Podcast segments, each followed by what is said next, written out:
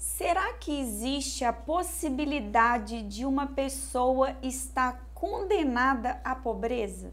Será que existe essa possibilidade de alguém estar fadado ao fracasso, a uma vida de escassez? Essa foi uma pergunta que um seguidor me fez lá durante uma live de Bom Dia Próspero lá pelo Instagram, onde ele me perguntou: Renata, será que tem a possibilidade da minha vida estar fadada ao fracasso? Será que existe a possibilidade de eu ser está condenado à pobreza, porque por mais que eu me esforce, por mais que eu trabalho, por mais que eu me dedico em entender sobre prosperidade, eu não consigo criá-la na minha vida. Então seja muito bem-vindo, seja muito bem-vinda a esse vídeo.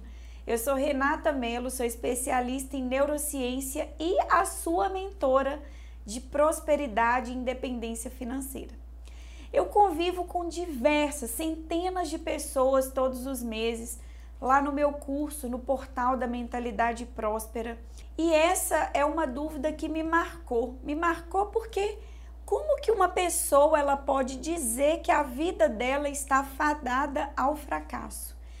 Então, eu acho que se você tem saúde, se você é saudável, se você é uma pessoa ativa na sua vida, Claro que não existe forma de estar fadado ao fracasso, preso à pobreza, preso à escassez. Então, aqui vão três formas que eu acho que faz qualquer pessoa continuar numa vida de escassez, numa vida de limitação e presa à pobreza.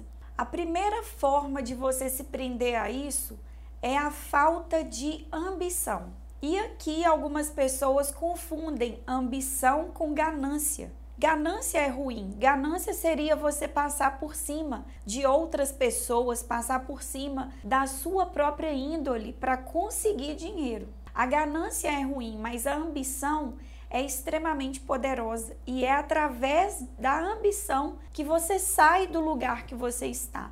Então eu costumo dizer que na nossa vida a gente tem que estar feliz sempre, mas satisfeito nunca, porque é a insatisfação que te leva a querer algo a mais. E isso é ambição, é querer algo a mais, é almejar, ter uma meta, ter um objetivo para se realizar. Então a falta de ambição, ela deixa sim a pessoa na estagnação, ela deixa sim a pessoa se contentar com a escassez e com a pobreza. A segunda forma é tolerar a escassez. É viver uma vida tolerando aquilo que a vida te oferece e se a vida te oferece dificuldades e você tolera uma vida de escassez, você se acostuma. Ah, tudo bem que esse problema apareceu, tudo bem que eu não posso comprar esse carro, tudo bem que eu nunca vou poder morar naquela casa, tudo bem, tudo bem. E aí você vai aceitando tudo que a vida vai te oferecendo de limitação. Tudo bem, não. O normal não é você aceitar uma vida tendo menos daquilo que você merece. O normal é você não aceitar, não tolerar uma vida de escassez. É quando você chega no basta. É quando você diz para você mesmo: chega, eu não quero viver dessa forma. É que as coisas começam a acontecer. Então eu elejo essa tolerância à escassez, essa esse se contentar com o que a vida vai te oferecendo como uma segunda forma de se manter na pobreza.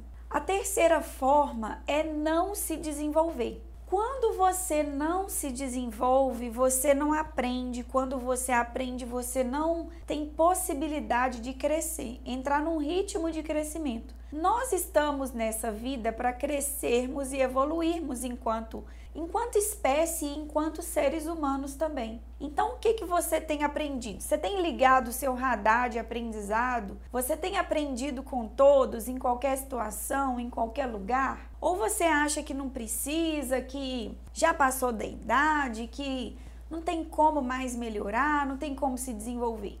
Porque sempre há possibilidade.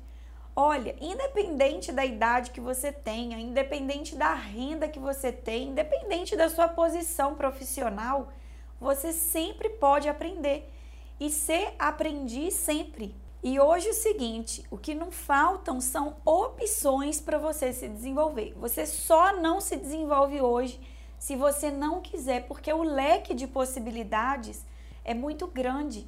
Você pode escutar um podcast, você pode ver um vídeo no YouTube, você pode comprar um curso online, você pode ler um livro, você pode escutar um livro.